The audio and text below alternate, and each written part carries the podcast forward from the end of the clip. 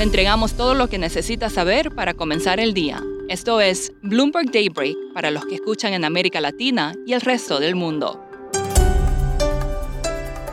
Buenos días y bienvenido a Daybreak en español. Es 3 de marzo de 2022. Soy Eduardo Thompson y estas son las noticias principales. Partamos con el petróleo. El crudo Brent se acercó a los 120 dólares el barril, mientras que el WTI se elevó a 116. Las sanciones a Rusia están dejando al mundo sin suministro y la agencia ANZ estima que ese país tiene dificultades para encontrar compradores para casi 5 millones de barriles diarios. Otras materias primas como el trigo, el zinc y el aluminio suben y el índice de precios de commodities de Bloomberg se dirige a su mayor alza semanal desde la década de los 60.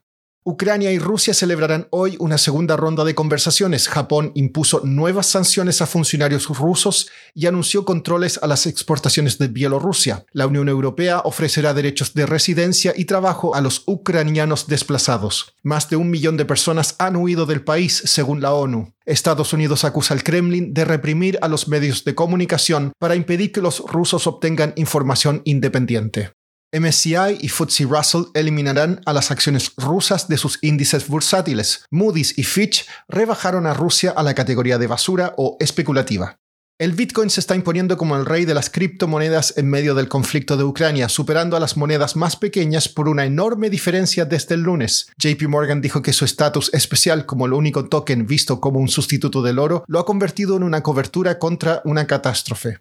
Pasando a América Latina, el Banco de México recortó la proyección del PIB de este año del 3,2% al 2,4% debido a la pandemia y los conflictos geopolíticos. Mantuvieron las perspectivas de inflación en 4%. La balanza comercial de Brasil registró un superávit de 3.480 millones de dólares en febrero, revirtiendo un déficit de 214 millones el mes anterior. Chile se convirtió en el primer país en vender bonos vinculados a objetivos específicos de sostenibilidad. El país colocó 2 mil millones de dólares en bonos a 20 años a una tasa de 200 puntos básicos por encima de los bonos del Tesoro. La tasa de interés a pagar se incrementará en hasta 25 puntos básicos si Chile no cumple los objetivos establecidos. SQM, el segundo mayor productor mundial de litio, aprobó una inversión de 250 millones de dólares en Chile para aumentar su capacidad anual a 250 mil toneladas el próximo año. La empresa espera que la demanda del metal usado en la producción de vehículos eléctricos crezca un 30% en 2022. PDVSA, la empresa estatal petrolera de Venezuela, ha recuperado las operaciones de su industria justo en el momento en que los precios del crudo suben, impulsados por la invasión rusa de Ucrania. Fabiola Serpa, periodista de Bloomberg News en Caracas, nos explica los fundamentos de esta recuperación.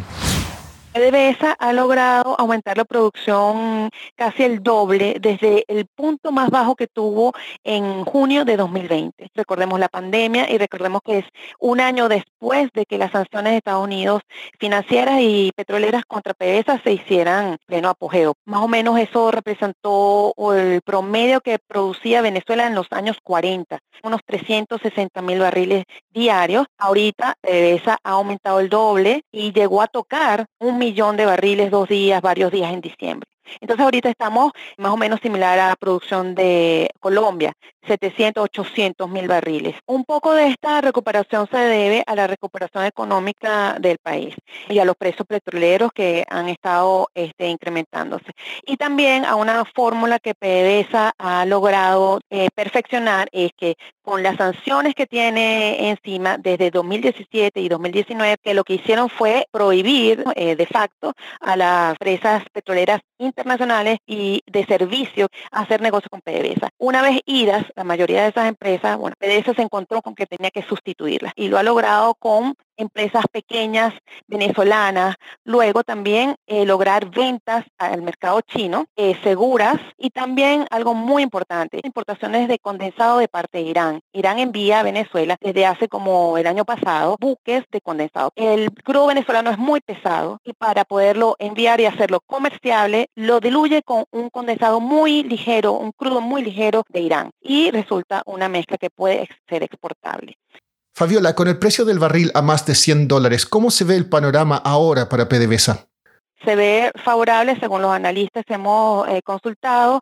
Venezuela puede sacar provecho de esta situación. Sin embargo, no olvidemos que mientras el Brent está en 110, este, el West Texas también eh, cercano, el, el crudo venezolano no es tan atractivo, es un crudo muy pesado, entonces siempre tiene descuentos.